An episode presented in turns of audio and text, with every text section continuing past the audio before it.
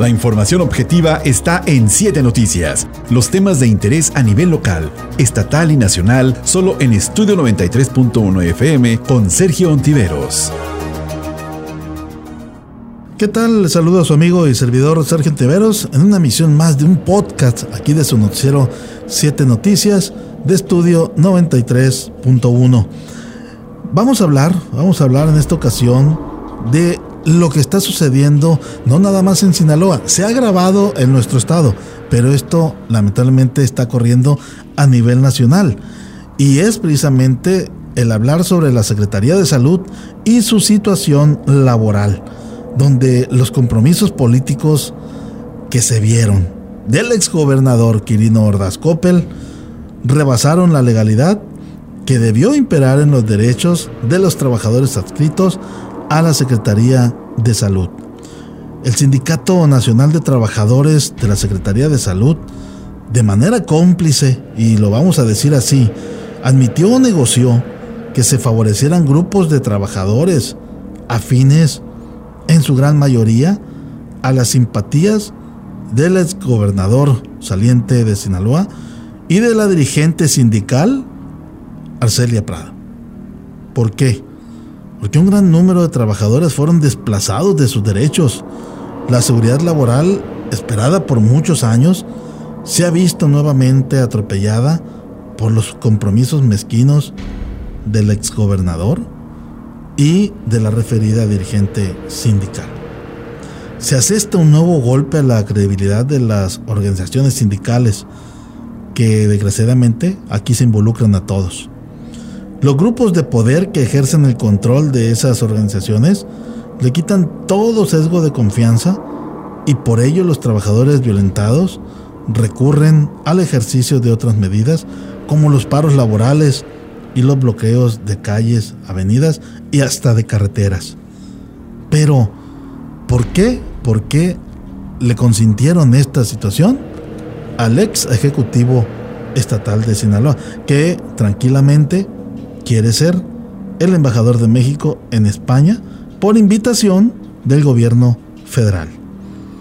Qué bien, qué bien que el gobernador hizo acto de presencia y me estoy refiriendo al nuevo de Sinaloa, Rubén Rochamoya, para reconocer por un lado la arbitrariedad cometida y asumir el compromiso de frente ante los trabajadores inconformes de que las bases otorgadas serían revisadas y en su caso anuladas.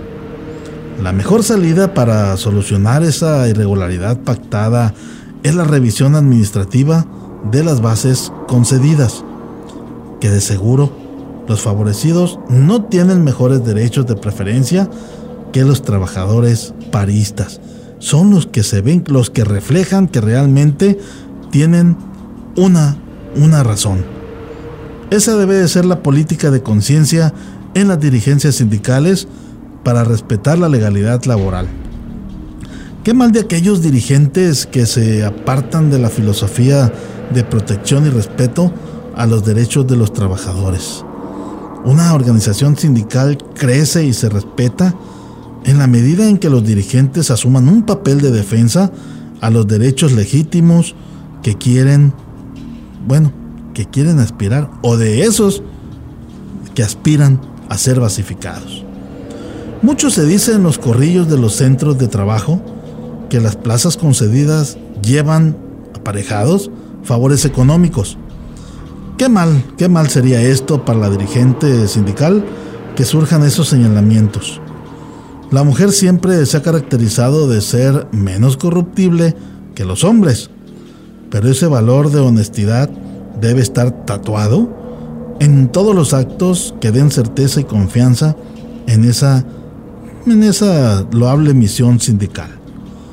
No ha sido la única movilización de trabajadores llevada a cabo ahora.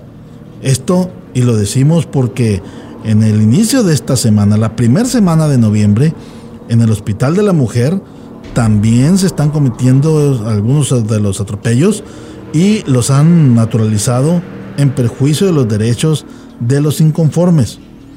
Recurrir a los tribunales del trabajo sería una ofensa para todos los que se dicen afectados.